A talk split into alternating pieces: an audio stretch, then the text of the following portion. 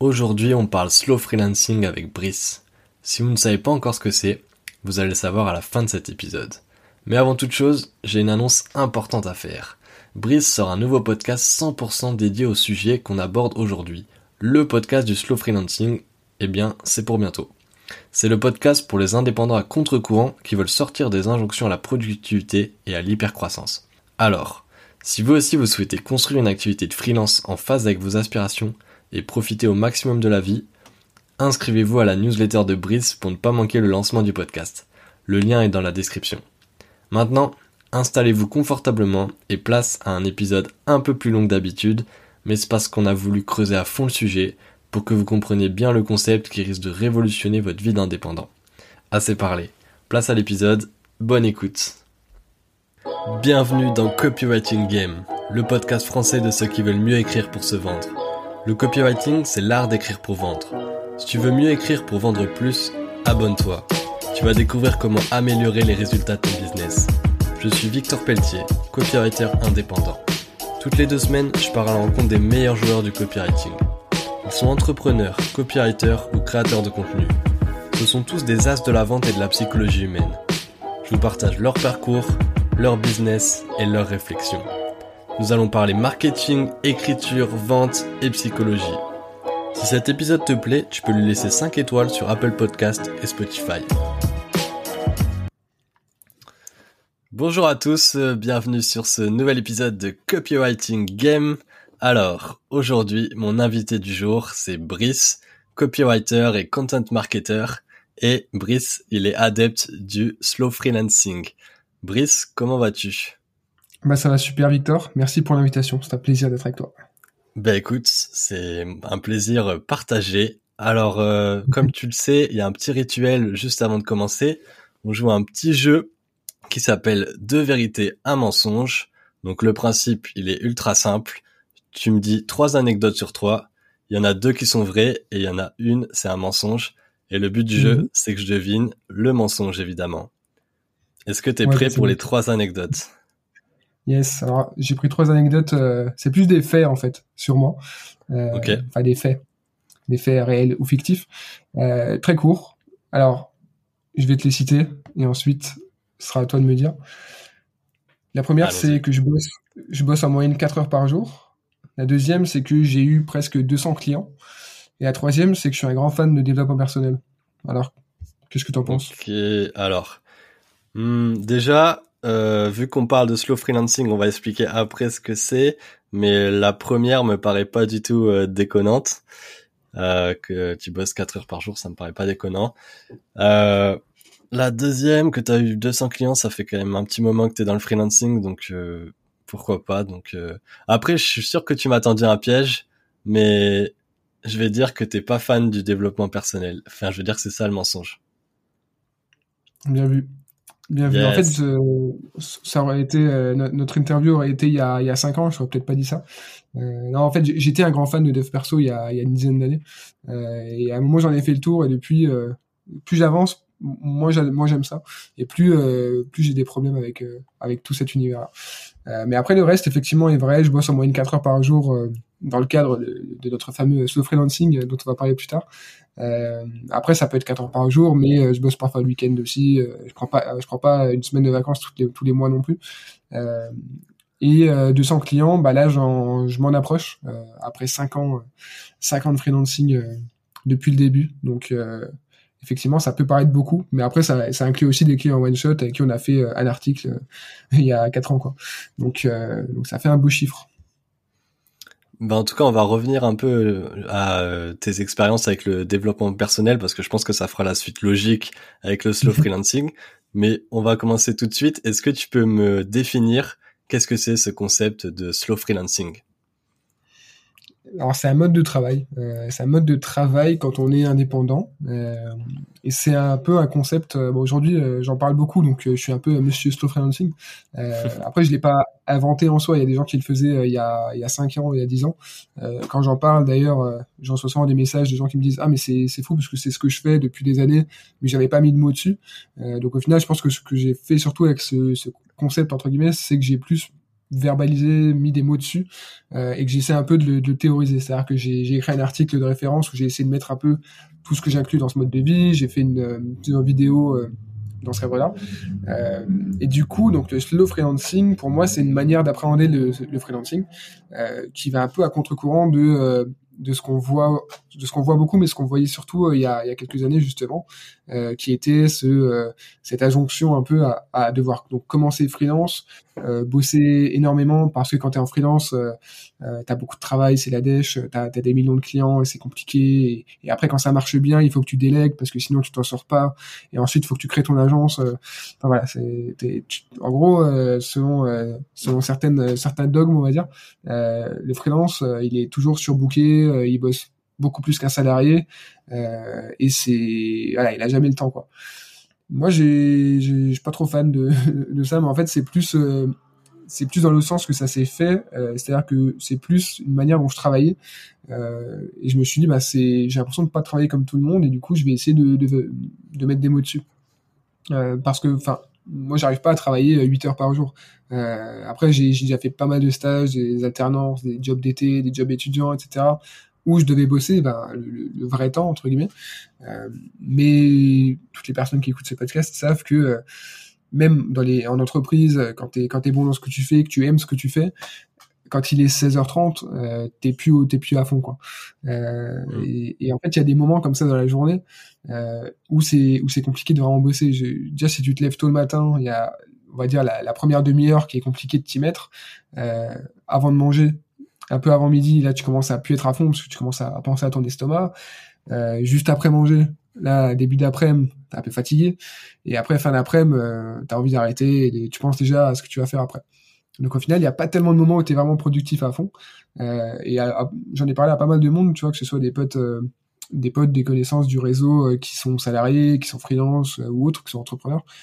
et au final, le vrai travail effectif, productif, ça dépasse rarement plus de 4 heures. Euh, moi, euh, ça concrètement, c'est tout simplement c'est écrire pour mes clients, euh, ou alors c'est bosser sur une stratégie, ou alors c'est tout simplement faire une visio, parce que c'est aussi du taf, et même si ça en a pas l'air, ça fatigue quand même pas mal.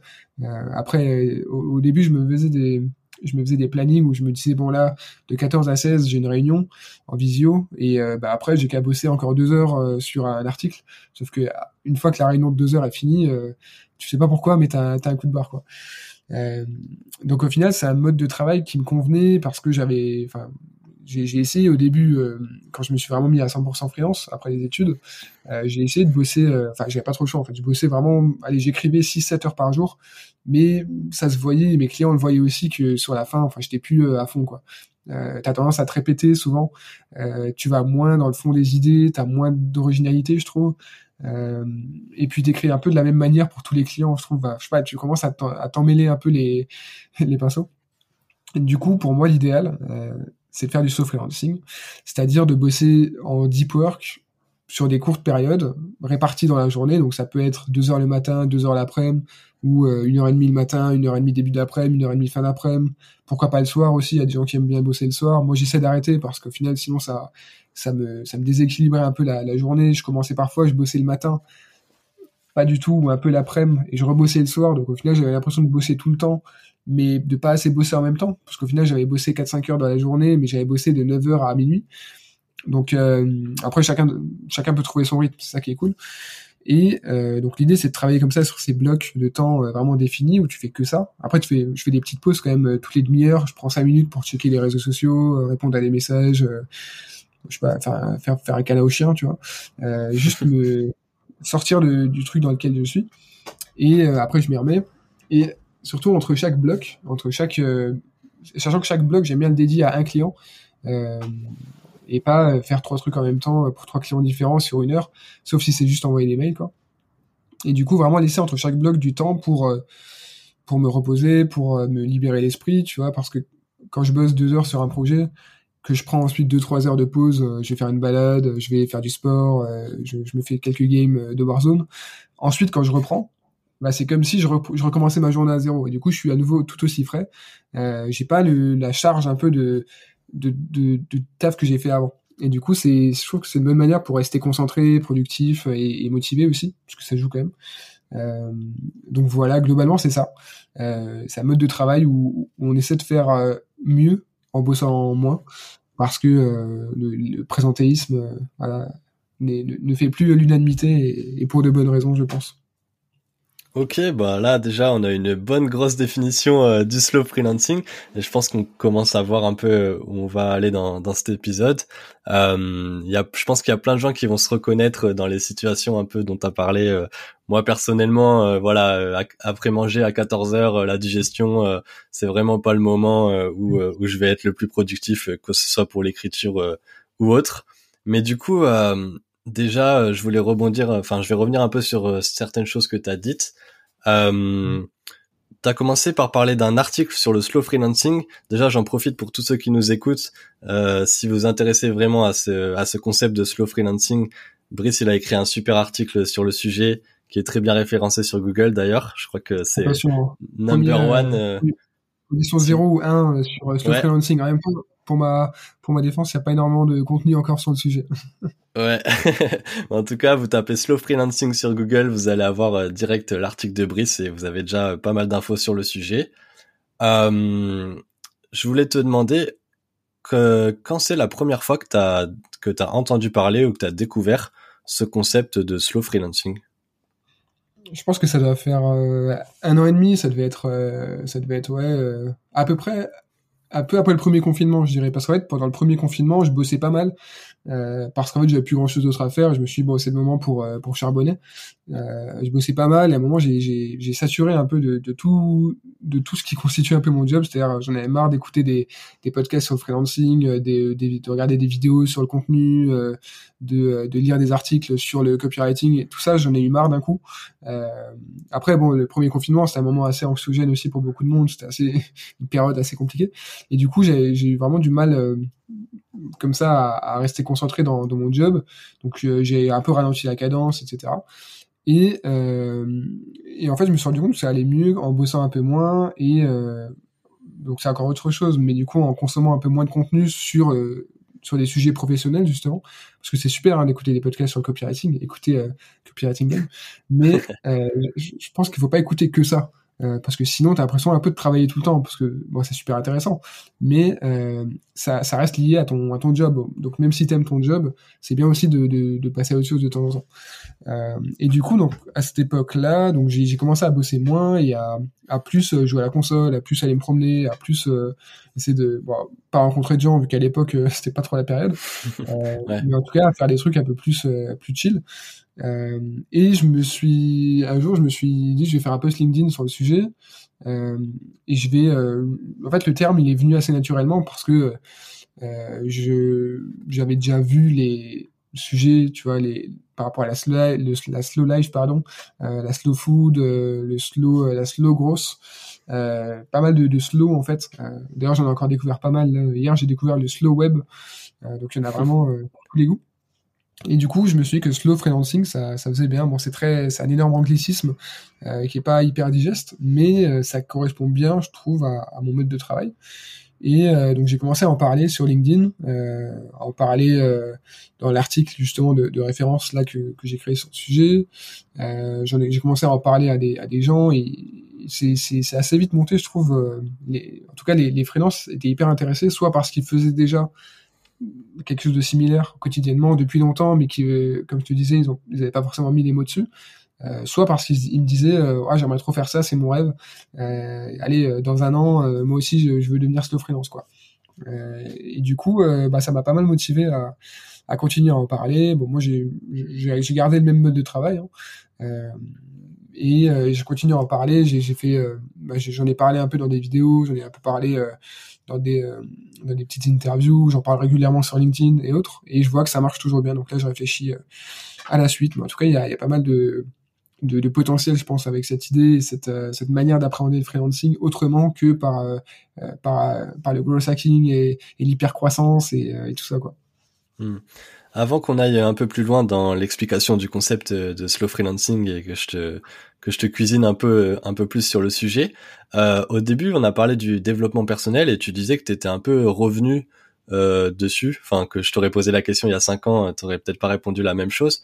Euh, je suppose que ce, ce, cette réflexion sur le slow freelancing, c'est aussi un peu le résultat des différentes expériences que tu as eues euh, dans ta vie de freelance et dans ta vie euh, personnelle.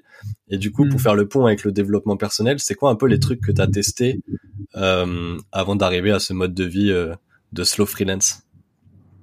Effectivement, je pense qu'il y a un lien. Alors, je ne l'ai pas défini vraiment parce que j'étais dans le dev perso avant, euh, c'était logique que je devienne slow freelance. Je pense qu'il y a effectivement des liens.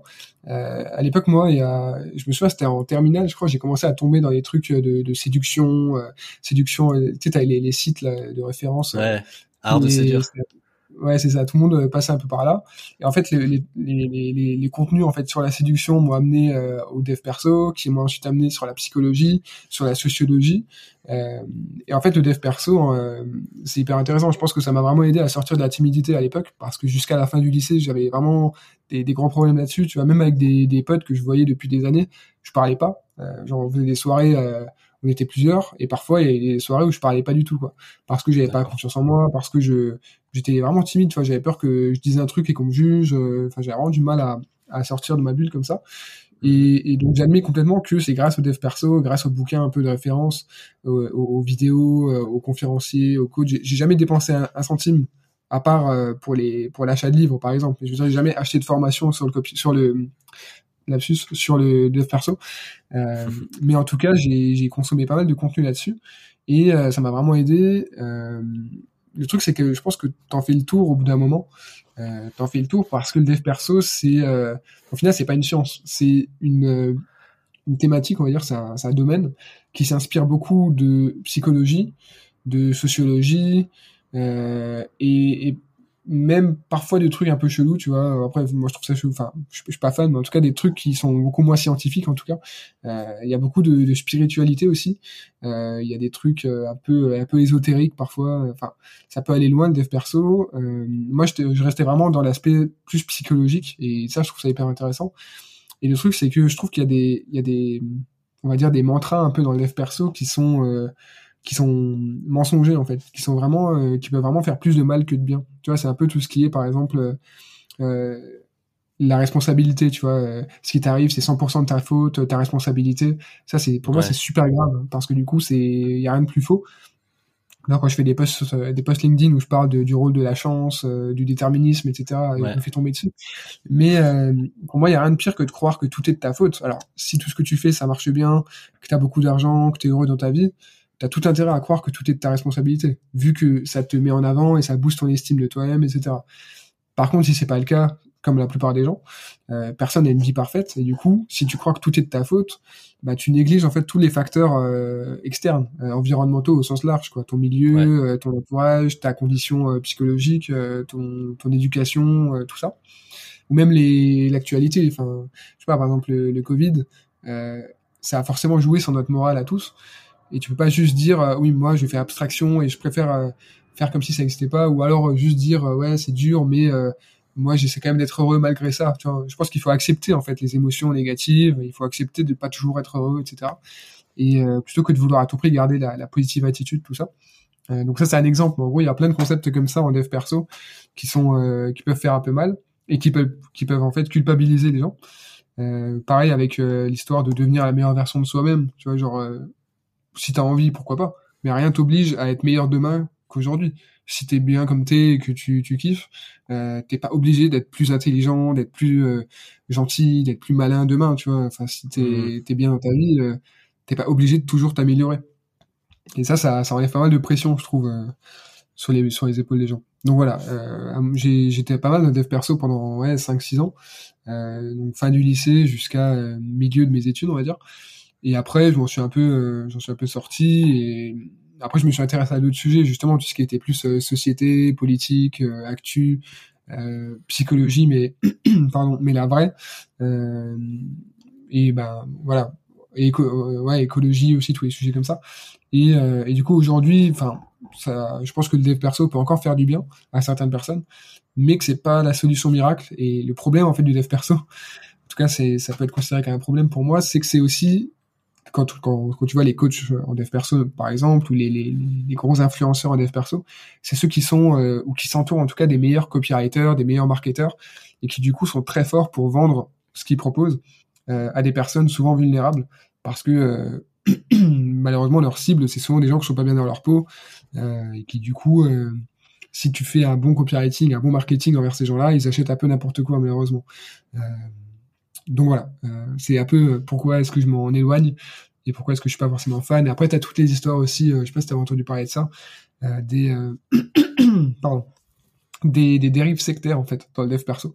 Il y a beaucoup de, de, de de, alors ça peut être des formations, ça peut être des, communautés, ça peut être des, idées même qui sont cataloguées comme euh, dérives sectaires parce que le dev perso, euh, t'as des justement t'as des injonctions comme ça qui sont hyper euh, hyper sectaires. Par exemple, euh, te couper des gens négatifs. Au final, quand on dit ça, ça veut un peu dire que si les gens autour de toi, même si tes proches comprennent pas ce que tu veux faire de ta vie, c'est qu'ils ont rien compris et qu'ils essaient de te tirer vers le bas, machin, alors que parfois ils essaient juste de t'aider, justement, et ils essaient de te dire que là, euh, la super communauté euh, de, euh, de winners, ou je sais pas quel, quel nom de ta communauté, essaie de te, de te mettre dans le crâne, c'est peut-être pas forcément pour ton bien. Et du coup, ton, ton gourou, il va te dire, non, mais il faut que tu coupes des gens négatifs, du coup. Et tu vois, c'est un peu comme, comme ah ça ouais, là, on arrive sur un, sur un stade au-dessus de, du dev perso, là. C'est ça. Mais, mais, mais du coup, il y a pas mal de, de signalements à la Mivilut, qui est la, l'organisation en fait qui gère les, les dérives sectaires comme ça. Euh, et du coup, voilà, faut se méfier euh, des, des, personnes qui ont de l'influence et du pouvoir dans le milieu comme ça du développement personnel, parce que ça peut aller loin. Et, et les fameux stages en dev perso, c'est pas que c'est pas que des papillons et des, et des licornes quoi. ok. Ok, je vois. J'avais, enfin, j'avais plusieurs euh, trucs à pour rebondir sur euh, le dev perso, mais je pense que faudra que je te réinvite euh, pour faire un un, un, un, épisode entier dessus parce que tu vois, tu m'as fait penser à plusieurs choses là par rapport au développement perso, parce que pour le coup, c'est une mm. thématique que j'aime bien quand même, et je vois que tu as quand même bien bien le sujet en, en main en tout cas. Et il y a plusieurs ouais. il y a des problèmes que que je voyais que en surface. Et là je me rends compte qu'en fait il y a quand même des trucs, tu vois, cette histoire de devenir une meilleure version de soi-même. Moi, j'étais un peu là-dedans et en fait, je me dis, c'est vrai qu'on culpabilise limite, tu vois, en mode ah putain mm. merde, aujourd'hui je suis pas meilleur que hier. Qu'est-ce qui se passe? Tu tant pis, tant mieux, euh, c'est pas, c'est pas si important que ça. Et ah, tiens, juste euh, pour répondre à ta question de base, hein, parce que finalement j'ai pas forcément répondu. on est parti. Ça m'a amené au slow freelancing? Euh, justement, pour moi, le slow freelancing, c'est un peu euh, sortir de, cette, de ces injonctions, de ces, de ces pressions, à toujours devoir faire plus, toujours devoir faire de la croissance, surtout en freelance. Quoi. En freelance, t'as as littéralement aucune raison de faire de la croissance si tu t'en sors bien. c'est pas comme si t'avais une entreprise avec des salaires à payer, avec tout ça. Et puis, de, tout simplement se mettre moins la pression et pas forcément toujours devoir développer un side project. Bon, si tu as des idées, que tu es motivé, tu as le temps, pourquoi pas. Euh, mais euh, sortir un peu de tout, euh, tout cet univers-là où tu as l'impression qu'il faut toujours faire plus, euh, toujours plus. Du coup, ouais, pour recouper avec euh, le slow freelancing, euh, t'en as un peu parlé, mais euh, si je comprends bien, en fait, toi, t'avais déjà ce mode de vie de slow freelance, et en fait, c'est juste que t'as découvert le concept et que t'as décidé d'en parler. Mais en fait, t'as toujours été à peu près slow freelance, en fait. Bah, depuis que je suis vraiment 100% freelance, donc là depuis presque trois ans, effectivement, parce que du coup, je quittais une alternance donc j'ai, en fait, j'ai beaucoup bossé avant, si tu veux. Euh, je prends ma dernière année d'études, j'étais en alternance, euh, j'avais beaucoup de trajets en plus le matin le soir, une heure et demie matin, une heure et demie soir, entre Bruxelles et Lille pour l'anecdote. Et euh, en plus de ça, je bossais en freelance parce que j'en avais besoin pour euh, pour payer mes factures concrètement. Et du coup, ça me faisait des semaines énormes. En plus, j'aimais pas mon taf euh, en alternance. Et du coup, j'ai vraiment bossé beaucoup. Je faisais plus que ça concrètement presque pendant presque un an. Et dès que j'ai pu quitter euh, mon alternance, un peu en avance, heureusement, euh, là, je me suis mis donc 100% freelance. Et là, c'était la liberté absolue. Donc, euh, j'ai testé quelques trucs. J'ai testé les rythmes euh, un peu cadrés. J'ai testé de faire du genre du 9h midi, 14h, 18h, des trucs comme ça. Mais au final, au bout de deux jours, je respecte déjà plus le truc parce que le matin, j'avais pas envie de me lever, ou alors parce que je sais pas, j'avais, je me suis dit non, mais j'aimerais bien m'avancer un peu ce week-end. Donc, enfin, tu vois, je pense que c'est bien de se fixer des règles si t'en as besoin, mais c'est pas non plus euh, vital. Euh, L'important, c'est, je pense, de, de, se mettre en phase avec ton propre rythme, euh, rythme biologique ou même, euh, tu vois, des trucs assez vraiment très très basiques. Hein. Euh, genre se lever sans réveil, c'est un luxe de ouf. sauf que quand t'es indépendant, à moins que tu bosses chez le client, c'est un luxe que tu peux t'offrir la plupart du temps. Sauf que j'ai l'impression que beaucoup de personnes, beaucoup d'indés euh, s'accordent pas ce luxe-là, alors que le sommeil c'est la base de tout quoi. Euh, si tu dors mal, euh, tout le reste, euh, tout le reste est mis un peu en péril quoi. Euh, et du coup, et du coup, ouais, donc je me suis assez rapidement mis slow freelance dès que j'ai eu assez de, enfin dès que j'ai comment dire, dès que j'ai dès, que j'ai eu des revenus et des un flux de clients suffisant pour ne plus du tout avoir d'inquiétude, de culpabilité justement, de dire je bosse pas assez bah, là, je me suis dit, c'est bon. En plus, j'avais que de l'inbound assez rapidement, déjà, euh, quelques mois après être euh, passé freelance. Euh, et du coup, j'avais plus cette pression-là de me dire, il faut que je trouve des clients, machin, ou il faut que je bosse plus, ou, ou alors associer la quantité de travail à la qualité, de me dire, si je passe 8 heures dessus, ce sera forcément meilleur que si je passe que 5 heures dessus sur cet article, sur, cette page. donc voilà, c'est venu assez naturellement, et du coup, c'est exactement ça. Je suis d'abord arrivé au concept, je l'ai vécu, et après, du coup, j'essaie de, documenter un peu. Ouais, ouais, c'est, hyper intéressant en tout cas ce travail euh, de, documentation justement euh, de ton activité. Mais est-ce que, euh, parce que là, je pense que les gens qui nous écoutent, il y en a certains, parce qu'en fait, le, le, ce qu'on dit un peu derrière le slow freelancing, c'est en fait, euh, c'est un peu le contraire du, du slogan de Sarko, je crois, à l'époque. C'est en gros, travailler moins pour gagner plus. C'est un peu ça le slow freelancing au final. C'est ouais, c'est ma c'est ma ma punchline. Euh. C'est ta punchline. travailler moins pour gagner plus. Donc en gros, sous-entendu, euh, travailler euh, mieux, enfin travailler plus vite et mieux. Alors du coup, tu me vois venir un peu, euh, même si tu as déjà un peu répondu par rapport à, à, ton à ton mode de travail, etc. Euh, les gens, la question qu'ils vont se poser, c'est OK, moi ça me ça me branche, j'ai envie de travailler moins pour gagner plus. Mais comment tu fais pour travailler vraiment mieux euh, travailler plus vite et mieux? Très bonne question. Euh, en fait, justement, ces deux notions qui sont, qui sont un peu différentes, mais qui, une fois alliées, c'est l'idéal. Parce que bon, travailler plus pour gagner plus, comme, comme en 2007, pourquoi pas Ça, voilà, ça se discute. Tu, ça peut être intéresser certains, mais tu peux aussi dire que t'as pas envie. Travailler moins pour gagner moins, bah ça, c'est, c'est l'image qu'il y a beaucoup de personnes qui ont du slow freelancing avant que, avant d'en savoir plus. Euh, il euh, y, y, a déjà des personnes qui m'ont dit ouais mais moi euh, enfin j'aurais bien bossé moins mais j'ai pas non plus envie de baisser mon niveau de vie etc donc j'entends complètement moi non plus d'ailleurs ça me tente pas trop de bosser moins pour euh, pour vivre au SMIC tu vois c'est pas c'est pas un objectif euh, et du coup travailler moins pour gagner plus bah c'est un peu le beurre le beurre et l'argent du beurre et du coup travailler moins. Donc travailler moins pour au final faire autant. C'est ça qui est hyper important comme nuance. C'est-à-dire que c'est pas parce que je travaille que 4 heures par jour en moyenne euh, allez, on va dire entre 3 et 5 heures euh, globalement, que euh, je produis moins. C'est juste que ce que, ce que certains font, écrivent, si je prends l'exemple d'un article de blog par exemple, ou d'une ou d'une page de vente hein, ou d'un post LinkedIn, ce que certains font en deux heures, moi je peux le faire en une heure, une heure et demie, bah parce que j'ai l'expérience aussi. Ça, on est d'accord. Hein, faut, je, je le nie pas. Euh, quand, ça fait cinq ans que tu fais ça, tu vas plus vite que quand ça fait six mois. Euh, donc ça, évidemment, je peux pas dire le contraire. Mais au-delà de ça, euh, si tu as bien dormi, euh, que tu as bien dormi tous les jours, hein, pas juste un jour en particulier, que tu assez voilà, que as une vie assez épanouissante, que tu es assez assez content en général hein, pour parler un peu un peu simplement, que tu fais du sport, que tu es que tu as l'esprit libéré, on va dire. Et du coup, tu choisis quand tu travailles.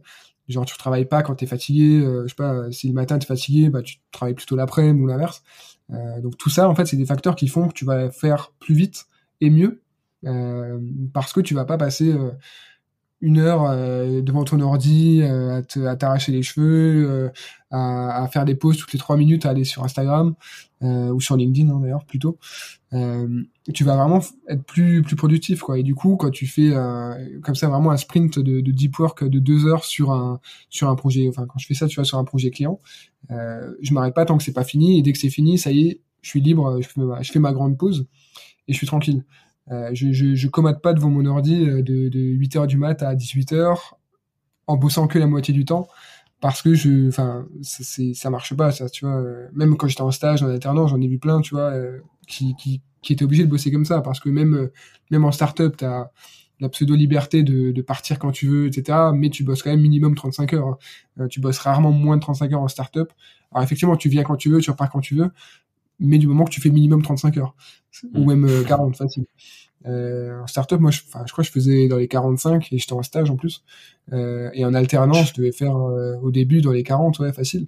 Et euh, mais c'était pas, c'était juste parce que pour faire ce qu'on me demandait, et aussi pour me faire bien voir parce que j'ai l'impression que si je partais avant tout le monde euh, à 18h euh, ça allait pas très bien se passer donc t'as un peu tout ça et au final enfin les gens travaillent pas tout le temps ils discutent entre eux euh, ou alors toi à moment tu, tu penses à autre chose etc donc quand tu bosses vraiment par bloc comme ça efficace tu penses pas à autre chose quoi. Tu t'avances sur le truc tu le boucles et après ou en tout cas tu boucles la partie d'un gros projet ou autre. Et comme ça c'est c'est t'es tranquille après. Donc travailler moins mais mieux. Et après gagner plus parce que le but c'est d'augmenter tes tarifs progressivement, euh, comme tout, tout freelance. Hein. Tout freelance peut augmenter ses tarifs. Alors en fonction de l'expérience évidemment, mais pas que. Hein. Euh, on en parlait un peu euh, la dernière fois en off, mais euh, on peut augmenter ses tarifs selon la valeur ajoutée, selon mm. tes références, enfin selon plein de choses, selon ton expertise. si tu as, développé une expertise particulière sur, je sais pas, sur le copywriting de publicité TikTok, par exemple, qui est sûrement une compétence de plus en plus recherchée, bah tu, tu vas sûrement facturer plus cher qu'un copywriter euh, généraliste, on va dire, sur ce projet-là. Donc, euh, je pense qu'il y a plein de moyens de monter ses tarifs sans travailler plus. Et c'est un peu, euh, ça, c'est, il y, a, il y a plein de, de, de, grands noms du freelancing qui ont déjà théorisé ça. que ce soit Alexis Minkela, que ce soit d'autres, d'autres personnes comme ça. Il y a quelques années qui ont un peu posé les bases, qui disaient, quand tu veux gagner plus en freelance, il n'y a que deux solutions. Euh, bah, soit travailler plus, soit augmenter tes tarifs. Malheureusement, il n'y a pas énormément d'autres possibilités euh, dans le cadre strict du freelancing. Après, tu peux aussi lancer des, des formations, du coaching, d'autres choses à côté. Mais quand tu es freelance, c'est-à-dire que tu produis, en tout cas, tu travailles avec un client euh, en tant que, que presta, quoi. Il y a que ces deux options-là. Et du coup, si tu veux pas travailler plus, si tu veux devenir, si tu veux devenir slow freelance, euh, bah, il faut que tu augmentes tes prix progressivement. Et, et après aussi, faut pas tomber dans le piège de euh, je travaille de plus en plus vite, euh, mais mes prix restent les mêmes par rapport au contenu. Ou alors à l'inverse, je facture, euh, enfin si tu factures au temps passé, stricto sensu, tu vas gagner de moins en moins en fait. Si tu vraiment, si tu restes dans cette optique-là et que tu n'augmentes pas tes prix, parce que du coup si aujourd'hui tu arrives à rédiger une page de tel type en voilà en 8 heures et que tu factures ça je sais pas à 1000 euros et que un an après tu arrives à le faire en 4 heures, est-ce que tu vas la vendre 500 euros ta page? Tu vois, ça n'a pas vraiment de sens. Donc il faut vraiment augmenter le tarif en même temps que tu gagnes en efficacité. Donc c'est tout bénéf pour euh, pour toi en tant que freelance en fait justement. Donc euh, voilà, c'est des petites astuces de, pricing comme ça qui te permettent euh, d'allier euh, temps de travail aménagé et, plutôt sympathique et, et rémunération qui peut être en croissance. c'est bien la croissance, c'est pas vital mais c'est cool. ou alors qui peut être juste travailler de moins en moins pour gagner toujours la même chose. Ce qui peut être sympa aussi. Justement, au niveau de cette euh, gestion du temps, euh, tu disais un peu avant que tu faisais euh, que de l'inbound. Donc, bah, pour ceux qui connaissent pas, en gros, il y a pas, tu fais pas de prospection, il y a que des gens qui viennent te voir pour solliciter tes services. Ils viennent à toi du coup parce que bah, t'as principalement tu, tu crées du contenu. Donc, tu fais, t'as un podcast, on va en parler tu crées euh, du contenu sur LinkedIn, euh, tu as, testé différents formats euh, de contenu. en termes de toujours sur le slow freelancing et, et la création de contenu, comment tu, tu gères ton temps entre tes clients, la création de contenu, tout ça dans cette optique de rester slow freelance? C'est une question qu'on m'a qu'on m'a posé pas mal de fois. C'est vrai que c'est intéressant. Euh, même si aujourd'hui, en vrai, je crée pas tellement de contenu. Euh, aujourd'hui, je suis surtout très actif sur LinkedIn, mais c'est des posts vraiment euh, spontanés. C'est vraiment, euh, je prends un sujet auquel j'avais pensé a quelques jours ou que je, auquel je viens de penser à l'instant. Je fais mon post, littéralement 5-10 minutes, c'est envoyé, voilà. Euh, donc tu fais référence à au contenu que j'avais créé à l'époque. Donc j'ai publié effectivement une cinquantaine d'articles sur mon blog il y a deux ans. Euh, là, j'avais un rythme euh, un par semaine où je dédiais vraiment une demi-journée par semaine sur cet article-là, parfois plus. Euh, j'avais une chaîne YouTube aussi. Bon, je l'ai encore. Euh, je, m'en sers pour uploader des des, des passages dans certaines des interviews ou autres, mais je crée plus forcément de vidéos vraiment dédiées. Euh, ça, pareil, je, je, passais encore plus de temps sur les articles parce que bah, la vidéo, pour ceux qui connaissent, c'est c'est un peu plus de travail. Euh, après, j'ai une, newsletter qui est maintenant ponctuelle et qui pendant deux ans était euh, hebdomadaire. Donc ça aussi, ça me prenait quand même, euh, allez, une deux heures parce que c'était plutôt de la, de la, comment dire, du relais de contenu euh, et parfois un peu de création, mais c'était pas des newsletters, c'est pas une newsletter aussi élaborée que, que celle qu'on peut voir aujourd'hui sur Substack et compagnie. Euh, donc j'avais ça, il y a un podcast aussi, donc là qui n'a rien à voir avec le business, mais qui parle d'écologie, de, climat, de, de, solutions face à l'effondrement, aux crises écologiques en général. donc ça c'est aussi la création de contenu, même si c'est pas le but, c'est pas du tout de faire l'acquisition sur mon, sur mon activité. Par contre, ça sert par contre par contre, par contre, euh, ça sert euh, quand même pour ta, à, ta marque personnelle. voilà, à, renforcer ma, ma, marque personnelle, mon positionnement aussi, euh, et à, attirer vers moi des clients qui ont, à qui on partage les mêmes valeurs, quoi. Donc il y a ça. Et au final, aujourd'hui, donc la création de contenu, ça représente, allez, je compte surtout LinkedIn et, et la création de contenu un peu indirect, on va dire. Par exemple, là, on est ensemble sur ton podcast. Donc c'est c'est pas moi qui écris le contenu, mais c'est j'y participe et, mm. et, ça nous bénéficiera à tous les deux. Donc ça, on va dire en tout, ça me prend peut-être deux trois heures par semaine maximum, mais à un moment, euh, enfin il y a il y a un deux trois ans là, ça me prenait beaucoup plus, ça me prenait facile une journée, euh, tout cumuler, les vidéos, les articles, les posts. Euh. donc voilà pour te répondre. Donc là, si je comprends bien, du coup, tu récoltes un peu le fruit des, des graines que tu as semées en création de contenu de, des années d'avant. Euh, si on n'a pas fait ça, si on se, on se lance, tu me vois venir aussi euh, à, à 10 000 sur la question, mais euh, en gros, euh, est-ce que un freelance qui, voilà, est-ce qu'on peut être slow freelance dès le début? Euh, c'est peut-être la question la plus complexe de tout, la, de tout, de, tout le concept en fait. et c'est là où c'est ouais. où, où, je, vais le plus facilement avouer que c'est pas c'est pas évident. Euh, je pense que c'est accessible à à peu près n'importe qui au bout d'un an. Euh, avant un an, donc euh, qu'on ait créé du contenu ou pas, hein, parce qu'il y a beaucoup de freelances qui créent pas du tout de contenu, qui se contentent de l'acquisition euh, par recommandation, par le réseau, etc. Il y en a qui prospectent aussi. Il y a plein de méthodes différentes. Il n'y a pas juste la création de contenu ou, ou mmh. juste la prospection. Quoi. Il y a vraiment plein de méthodes différentes. Euh, mais par contre, je pense qu'évidemment, quand on se lance, on a besoin de déjà d'accumuler de l'expérience et forcément, c'est plus dur de convaincre un client quand on a euh, trois mois d'expérience que quand on a trois ans ou plus. Donc ça, forcément, ça joue. Euh, la visibilité aussi. Euh, moi, je, je, conseille vraiment aux, aux personnes qui sont aujourd'hui euh, salariés ou autres qui veulent devenir freelance de commencer à créer du contenu avant de se lancer. Comme ça, ça tu prends un peu d'avance, quoi. Ça, ça permet d'avoir déjà un peu de visibilité, notamment sur LinkedIn. Euh, et du coup, par contre, ce qui change pas, c'est euh, ce que je disais tout à l'heure par rapport euh, à la manière dont on travaille. Tu vois, dès le début, tu peux essayer d'avoir un mode de vie où tu travailles moins que la moyenne, mais par contre où tu essaies de vraiment bien dormir, de, de faire des grandes pauses, d'être, de faire du deep work à chaque fois que tu bosses sur le projet, euh, des choses comme ça, ça t'as pas besoin d'attendre un, deux, trois ans pour pour t'y mettre. Donc il y a des règles comme ça de d'efficacité en fait, c'est limite, enfin c'est c'est presque de la productivité. Et t'as as des personnes qui sont spécialisées sur la productivité, euh, et ça c'est, je pense que c'est hyper important d'essayer d'être productif euh, sans virer dans l'hyper productivisme euh, il faut tout prix euh, produire énormément et toujours plus, hein, évidemment. mais par contre, si on arrive à être plus productif, plus efficace dès le début pour bosser moins, quitte à après effectivement, il va falloir passer du temps à prospecter, à créer du contenu. Et ça, on peut appliquer les mêmes règles. Ça veut dire que si tu as envie de créer un podcast, une vidéo, un article ou autre, bah tu peux essayer d'être de le faire quand tu as vraiment envie, quand tu as la quand tu l'inspiration, même si on n'est pas non plus des, des, écrivains, l'inspiration T'as pas, pour le marketing, c'est pas vraiment l'inspiration dont tu as besoin, tu vois. Mais, euh, mais voilà, euh, c'est plus compliqué quand tu viens de te lancer, mais je pense que tu peux rapidement viser un objectif de freelancing, tester des choses, voir si ça te plaît aussi. Moi, je connais pas mal de freelances qui me disent, euh, moi, je suis freelancing, euh, bof, quoi. Euh, moi, j'aime bien travailler, j'adore ce que je fais, j'adore mes clients, ça me dérange pas de bosser 10 heures par jour, bah, ah grand bien te tu vois, tant mieux, franchement.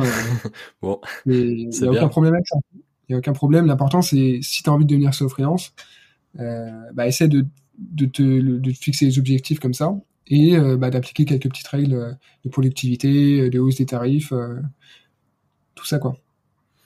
Est-ce que tu as une, une, petite routine pour te mettre en, en session deep work voilà, focus pendant une heure, deux heures, je sais pas, des, un petit rituel, un truc que tu fais ou?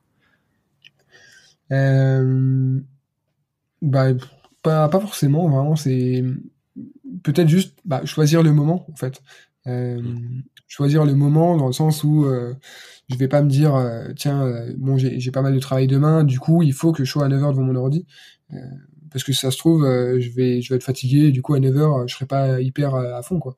Donc il vaudra mieux que j'attende 10 heures. Donc c'est vraiment plus choisir le bon moment, histoire de quand je commence, ben là plus rien ne m'arrête tu vois concrètement. Euh, plutôt que d'essayer de me dire voilà je vais faire une routine. Euh, alors je vais euh, mettre mon téléphone en mode avion je vais ouvrir mon mon, mon Google Doc. Euh, je vais euh, je vais faire trois minutes de méditation. Et après je m'y mets parce qu'après en plus tu te mets la pression tu vois. Ouais, donc y a pas non plus de plus formule magique quoi.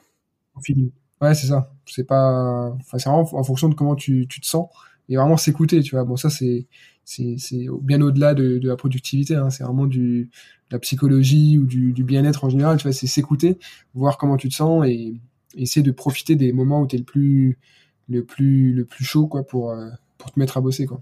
Et si ça arrive pas aujourd'hui et que tu as un peu de temps quand même, bah pourquoi pas attendre demain, tu vois. Franchement, moi il y a des jours où j'ai pas envie quoi, j'ai juste envie de de, lancer Warzone euh, ou euh, ou autre, ou j'ai juste envie d'aller me balader, d'aller faire un petit rando à côté de chez moi. Euh, bah c'est pas grave, tu vois, ça attendra demain ou même ce week-end j'ai pas de problème à bosser le week-end si la semaine j'étais pas en forme quoi. Il y a une question que je pense que les auditeurs vont, vont se poser, donc euh, je suis un peu obligé de te la poser, même si euh, je sais qu'on t'a déjà posé la question. Est-ce que tu as déjà parlé euh, de ce mode de ce concept avec tes clients, ou est-ce que tu as été amené à en parler ou pas forcément? Ben très peu, très peu. À part parfois des clients avec qui je m'entends très bien, on, on, discute de tout et rien quoi, et notamment de ça. Euh, mais après, c'est pas au final le client, euh, lui, ça le concerne pas, parce que lui, ce qui l'intéresse, le client, c'est la valeur ajoutée, c'est le rendu, c'est euh, que ça marche de son côté, que ça convertisse, etc. Et qu'il en est pour son argent. Au final, lui, peu importe le temps que je passe, peu importe si je travaille le matin, le soir, le week-end ou autre, lui, ce qui est, c'est pas ça qui l'intéresse. après, s'il est intéressé par mes process de travail, pourquoi pas, et je serai transparent là-dessus. Mais, euh, en vrai, franchement, c'est c'est pas si important. Euh, il faut vraiment voir ça en fonction des, objectifs de chacun. Euh, ça peut être un objectif très important pour le freelance, mais euh, pas du tout pour le client qui lui euh, a ses propres objectifs euh, de création de contenu, de visibilité, de, de, de ROI, etc. Et du coup, c'est pas c'est pas très important que tes clients, je trouve. Hmm. Ouais, je pense que ce sera de plus en plus accepté, euh, même euh, le concept. Euh, tu vas contribuer à populariser le concept en France, même si tu contribues déjà.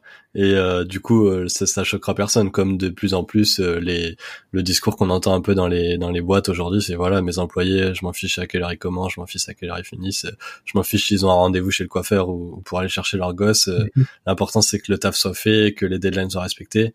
Et, euh, et, je pense que le slow freelancing va un peu dans cette mouvance de tu mènes ta vie euh, comme tu veux et tu travailles comme tu l'entends tant que tu atteins les tant que tu les résultats quoi.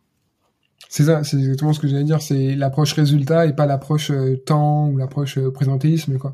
Euh, après forcément, si je prends une caricature mais si du coup tu es slow freelance donc tu travailles peu et t'avances pas très vite, euh, et que du coup toutes les deadlines euh, c'est minimum euh, trois semaines. C'est juste slow quoi. ouais, c'est juste slow en fait. Là c'est pas, là il y a des petits problèmes avec le client. Mais après moi je, je livre assez vite parce que justement vu que je suis slow freelance depuis longtemps et que j'ai toujours un flux de clients régulier, c'est-à-dire que j'ai toujours du travail, mais jamais sur booké. C'est-à-dire que si j'ai une demande urgente, euh, donc soit d'un client actuel avec qui on s'entend bien, euh, soit d'un nouveau projet mais qui a l'air super, et que je veux le prendre, mais par contre c'est vraiment euh, pour la semaine prochaine, bah je peux m'arranger. Je peux toujours caler quelques heures, euh, euh quelques en semaine ou même le week-end, euh, et, et, comme ça ça me fait un projet en plus, ça me fait bah, du cash en plus et ça et c'est cool. Et puis si, si après j'ai besoin de me reposer, je, je ralentirai un peu par la suite. Mais c'est intéressant aussi pour ça parce que je connais pas mal de copywriters et toi aussi j'imagine qui sont en, avec des listes d'attente. Et du coup, dès qu'il y a un client qui les approche, quel qu'il soit, euh, ils leur disent ok ben par contre là je suis complètement euh, booké et on peut en reparler dans trois mois, pas avant. Le problème c'est que moi des clients qui sont prêts à attendre trois mois pour démarrer leur projet, j'en connais, hein. euh, mais c'est pas la majorité non plus. Ouais. ouais. généralement euh, plus d'un mois le client il commence à se dire ouais. Bah c'est ça, il y a autant. En vrai on n'est pas, bah c'est ça, on n'est pas, on n'est pas trop nombreux, hein. on est, on est, on est là, on est nombreux. Il y a de plus en plus de copywriters. Euh, mais euh, effectivement, si euh, s'il a envie ou besoin de le faire, euh, rapidement dans le mois qui vient son projet, bah, il va faire appel à quelqu'un d'autre. à moins que tu sois une superstar et qu'il ait vraiment envie de bosser avec toi et seulement toi. Mais ça, c'est pas non plus, c'est pas, pas demain la veille qu'on sera tous à ce niveau-là, quoi. Ouais, ouais. Euh, du coup, le, le slow freelancing, euh, si on va, si on pense un peu plus global, il y a vraiment cette idée de, de ralentir, de pas être tout le temps dans cette euh, cette croissance, comme on dit dans le milieu startup et tout, de scaler tout le temps son activité, etc. et même au-delà de, de, de l'activité d'indépendant, on, le monde va de plus en plus vite. on va, on veut voilà tout le temps être en croissance économique partout. Euh, c'est pour faire un peu le pont avec euh, l'écologie et tous ces mhm. autres euh, courants de slow qu'on qu'on a un peu évoqué au début mais voilà il y a le euh, il y a le slow content qui est donc dérivé du slow freelancing mais il y a le le slow tourisme aussi il y a il y a différentes différents slow je je sais même mhm. pas combien il y en a euh, toi tu as décidé de de faire un podcast sur l'écologie euh, alors, je sais même plus comment je voulais formuler ma question, mais en gros, euh, l'écologie, le slow freelancing, euh, pour toi, c'est vraiment, c'est vraiment lié ou, euh, enfin, c'est plus par rapport à tes valeurs personnelles ou c'est vraiment pour toi là, un lien, il y a un lien entre les deux quoi? Ah oui, il y a clairement un lien. pas direct. Je me suis pas dit je vais être slow freelance pour sauver la planète. Hein.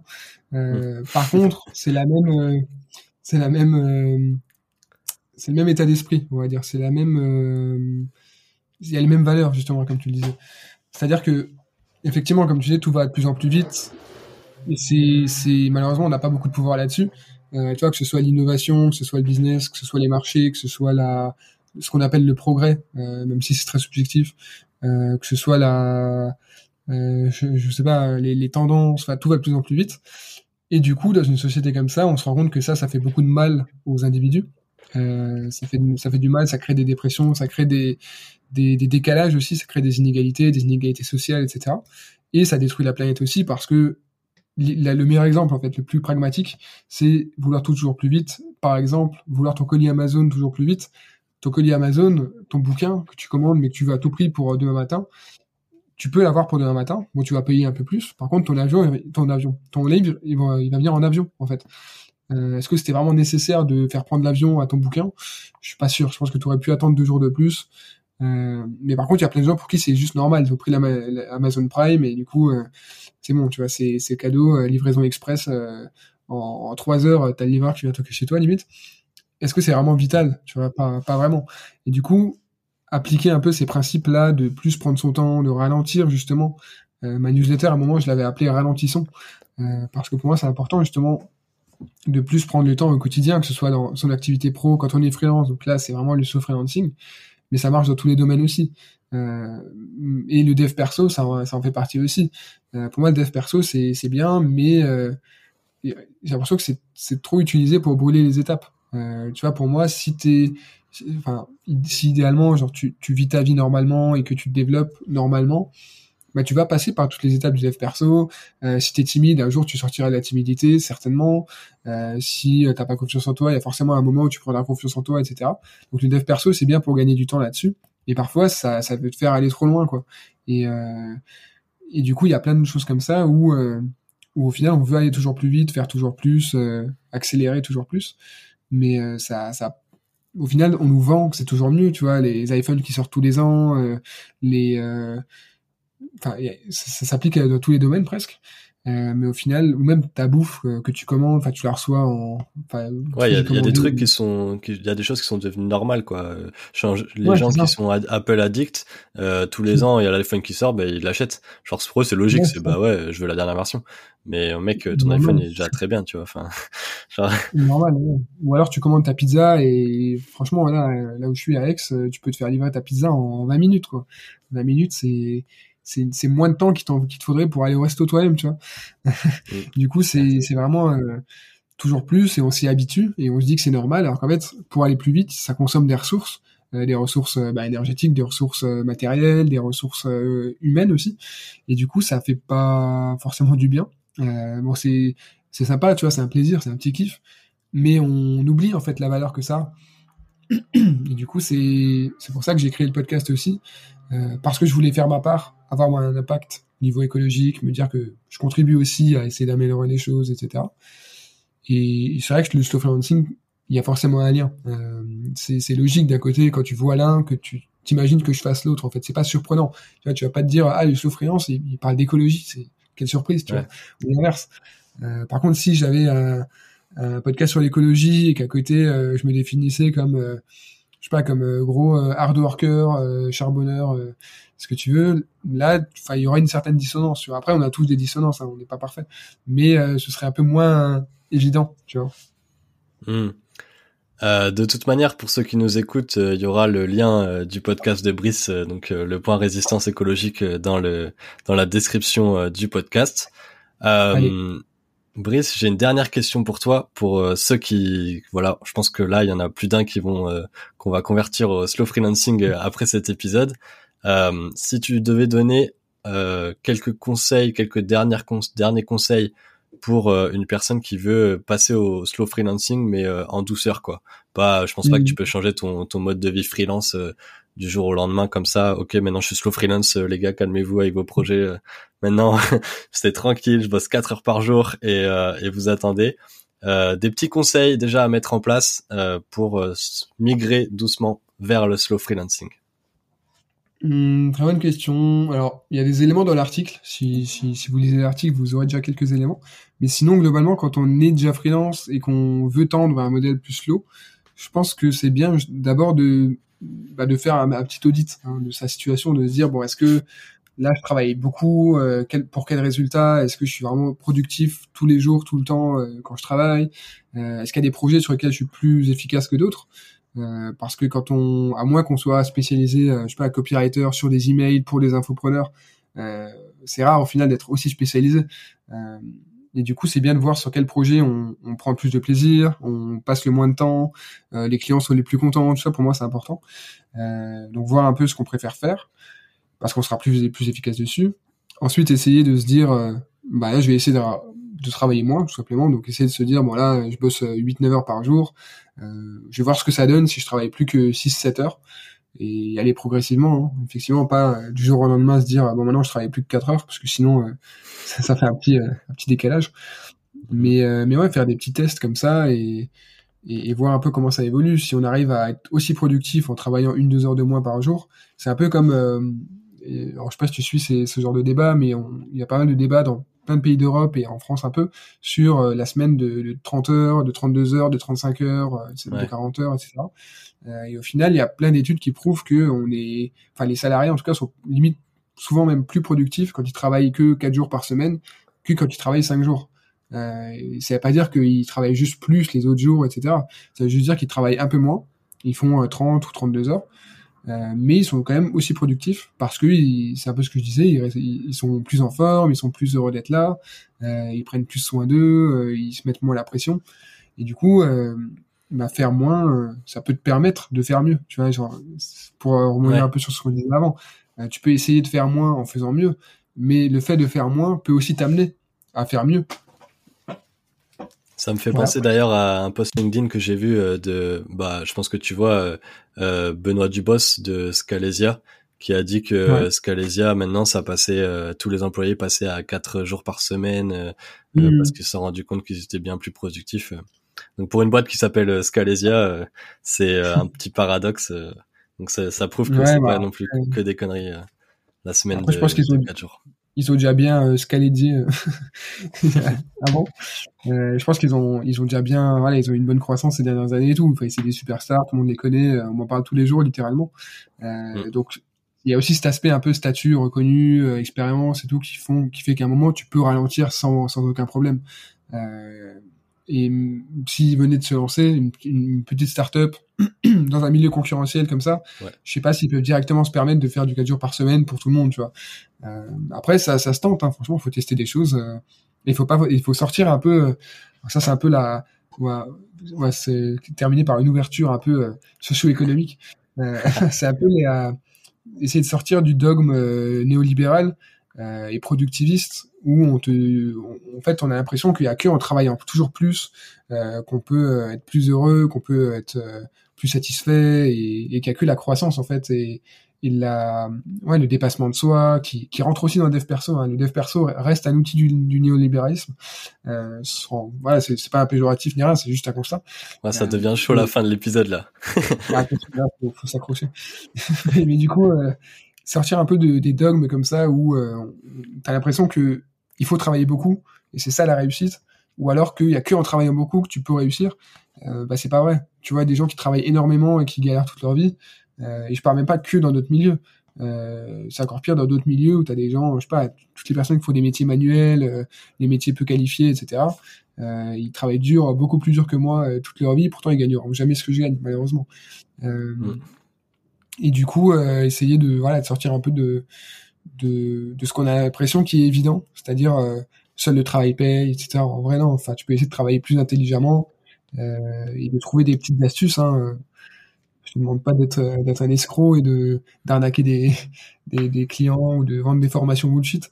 Euh, par contre, tu peux vraiment essayer de, de faire des trucs plus plus astucieusement, on va dire, plus intelligemment, plus en phase avec toi-même, etc. Et tu n'auras pas besoin de bosser euh, 10 heures par jour pendant 20 ans pour espérer avoir une vie correcte ensuite. Quoi. J'ai envie de terminer cet épisode par une punchline de Youssoufa. C'est pas en travaillant dur qu'on devient riche en vrai, sinon toutes les darons africaines seraient millionnaires. Voilà. Exactement. Exactement. Big up. Fin de podcast. ouais, c'est ça, mic drop. C'est exactement ça. Euh, c'est un peu une vision. Euh, au final, c'est surtout les gens qui ont réussi, qui disent ouais, faut, faut travailler pour réussir, parce que ça les rassure en fait. Euh, c'est inconscient, mais tu vois, ça les rassure de se dire bah, si, si, moi j'en suis arrivé là aujourd'hui, bon après j'arrête, mais c'est, c'est, ça amène aussi au concept de méritocratie, tu vois. Moi je suis contre ce concept-là parce que la, la science. On va devoir refaire un épisode là. ouais, ou deux ou trois. Mais du coup la méritocratie c'est pareil, c'est un truc qui marche que quand t'as déjà réussi, euh, parce que c'est un truc qui te rassure en fait. Et du coup euh, la méritocratie c'est, souvent utilisé plus comme comme défense euh, des, des, élites, en fait, élites à tous les niveaux, tu vois, euh, plutôt que comme règle générale. Et, mais voilà. Brice, merci beaucoup pour euh, ce, cette participation à ce podcast et je pense qu'on va en éclairer plus d'un sur le slow freelancing. Merci à toi, c'était un plaisir en tout cas. Un plaisir partagé, tes questions étaient hyper, hyper pertinentes, c'était un kiff de, de, partager tout ça avec toi et avec, avec tes auditeurs et auditrices. Donc, euh, donc ouais, n'hésitez pas si vous avez des questions, euh, des, des suggestions, euh, des critiques, des insultes même. pas. Mais, euh, mais voilà, euh, toujours ouvert pour en discuter et c'est un plaisir, même si on n'est pas d'accord sur certains, sujets, j'aime bien discuter, débattre. je pense qu'on on en ressort toujours grandi. En tout cas, je ressors grandi de cet épisode et je mets tous les liens de Brice dans la description. Merci à toi, Brice. Salut. Merci, Victor. À plus. Merci d'avoir écouté Copywriting Game. Si t'as écouté jusqu'ici, c'est certainement que l'épisode t'a plu. Pour me soutenir, n'hésite pas à mettre 5 étoiles sur Apple Podcast et Spotify, parce que ça m'aide beaucoup pour le référencement. J'ai lancé ce podcast car le copywriting me passionne. Je suis copywriter et si t'as des besoins à ce sujet, n'hésite surtout pas à m'envoyer un message. Tu trouveras mon LinkedIn et mon mail dans la description. À très vite sur Copywriting Game, le podcast du copywriting.